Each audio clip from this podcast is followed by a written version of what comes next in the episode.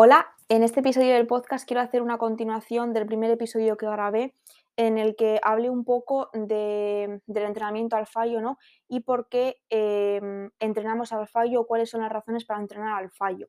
Em, entonces, bueno, para recordar un poco, eh, expliqué eh, cómo para estimular la hipertrofia muscular o para estimular el aumento del tamaño del músculo, eh, necesitamos generar un estímulo, ¿no? Y ese estímulo lo generamos a través de un número de repeticiones estimulantes que hacemos en cada serie. Lo que pasaba es que eh, no todas las repeticiones de la serie van a ser estimulantes, sino que lo son eh, en torno a las 5 o las 7 últimas repeticiones de una serie llevada al fallo.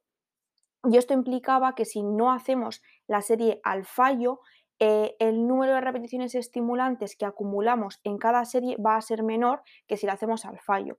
Por ejemplo, si hacemos una serie de 10 repeticiones al fallo, de esas 10, las, las últimas 5, las últimas 7 nos van a estimular. Sin embargo, si dejáramos eh, dos repeticiones en recámara, por ejemplo, nos quedáramos a dos repeticiones del fallo, entrenáramos con un RIR de 2, en lugar de eh, conseguir 5 o 7 repeticiones estimulantes, estaríamos consiguiendo 3 o 5. Entonces, esa era un poco la razón por la que eh, entrenar al fallo. Pero también decía que no es necesario entrenar al fallo si eh, igualamos eh, el número de repeticiones estimulantes que conseguiríamos con un entrenamiento al fallo y que para ello eh, pues es necesar era necesario hacer más series, ¿no? Porque si al final hacemos una serie eh, con un RIR de 2, y en esa serie, pues como he puesto en el ejemplo anterior, ¿no? Acumularíamos, eh, supongamos, tres repeticiones estimulantes. Para conseguir el mismo número de repes estimulantes que conseguiríamos entrenando al fallo, necesitaríamos una serie más. Entonces, eso, se puede entrenar, eh, yendo o no al fallo, pero teniendo en cuenta lo que vamos a necesitar en cada caso. Eh, dicho esto, eh, y lo que quiero tratar un poco en este episodio es que yo creo, y no soy la única, que para poder em, entrenar sin ir al fallo, para poder entrenar con, el sistema RIR, por ejemplo, ¿no? dejando eh, repeticiones en recámara, eh, necesitamos conocer lo que es el fallo.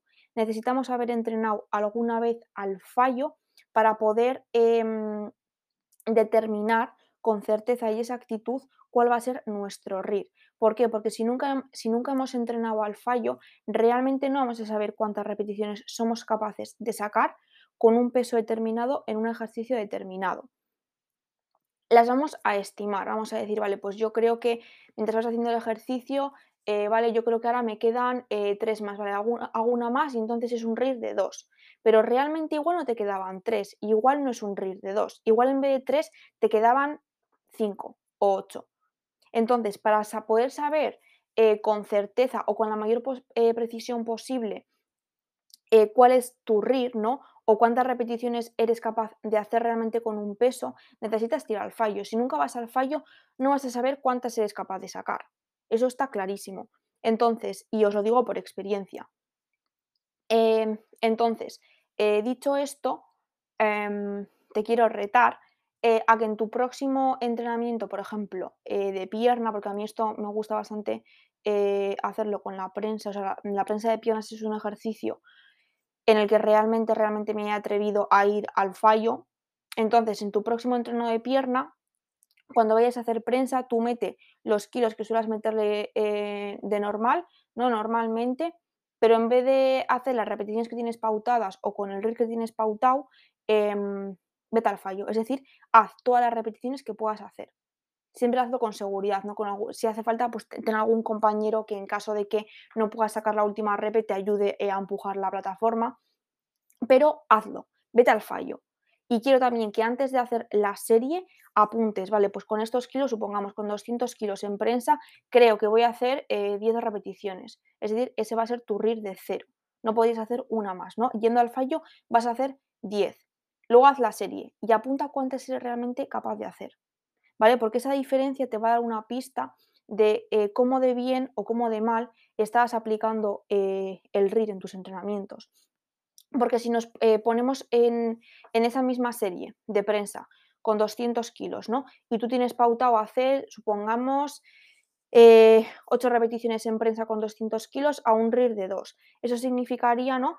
que con esos 200 kilos eh, para dejar o para hacer un RIR de 2, en vez de 8 podrías hacer 10, ¿no? Lo que pasa es que haces 8 para dejar 2 en recámara.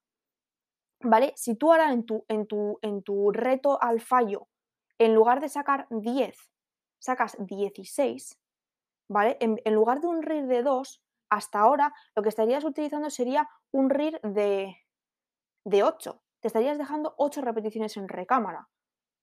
Y por lo que he explicado antes, realmente ninguna de las que hagas o de las que estuvieras haciendo sería realmente estimulante de hipertrofia.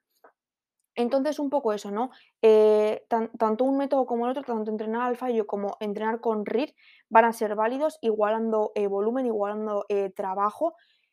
Pero para poder aplicar el RIR bien y que tus entrenamientos realmente em, sean, digamos, beneficiosos, no me sale la palabra que quiero utilizar, em, que merezcan la pena, digamos, em, tienes que saber aplicar el RIR bien y tienes que saber cuál es tu límite, cuál es tu fallo para poder aplicar ese RIR. Entonces, eso, lo dicho, eh, te reto a que lo hagas con el ejercicio de prensa. Realmente lo puedes hacer con cualquier ejercicio, siempre con seguridad, eh, porque al final cuando entrenamos al fallo, entrenamos al fallo en todos los ejercicios, ¿no? Entonces lo puedes aplicar a cualquier ejercicio. He dicho la prensa porque es uno que yo visualizo eh, muy bien. Eh, pero vamos, eh, te reto a la prensa y si quieres hazlo con cualquier otro ejercicio y lo vas apuntando, apunta antes cuánto crees que vas a poder hacer y luego realmente cuánto eres capaz de hacer. Y vas a ver, y eso te va a dar una pista de que de si prefieres entrenar con RIR en vez de entrenar al fallo, cómo aplicar realmente bien ese RIR. Eh, así que nada, si apruebas el reto, escríbeme, cuéntame qué tal ha ido y nada, espero que te haya gustado este episodio.